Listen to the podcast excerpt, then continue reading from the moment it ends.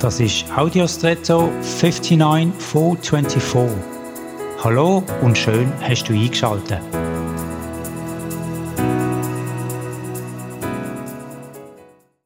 Als Kinder haben wir natürlich gerne Comics gelesen. Die Geschichten sind also nicht nur durch das geschriebene Wort, sondern durch bildhafte Darstellung erzählt worden.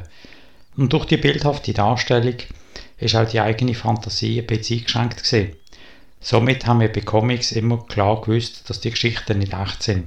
Ein Effekt, den ich bei Romanen nicht hatte. Dort habe ich mir vorgestellt, wie sich die Geschichten tatsächlich ereignet haben. Bilder sind manchmal hilfreich, aber eben nicht immer. Sie begrenzen auch und wie im vorliegenden Fall schränken sie den Ereignisraum vom Möglichen stark ein.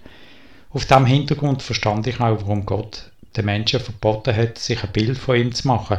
Es war zwar hilfreich, ein Bildnis als Erinnerungsstütze an ihn, aber es wurde ihn auch in einer Form eingrenzen, wo nicht nur seinem Wesen nicht gerecht wird, sondern uns in unserer Beziehung zu ihm beschränken wird. Seine Ermutigung, dass bei ihm alles möglich ist, war dann irgendwie surreal oder nur Fiktion für uns. Und jetzt wünsche ich dir einen außergewöhnlichen Tag.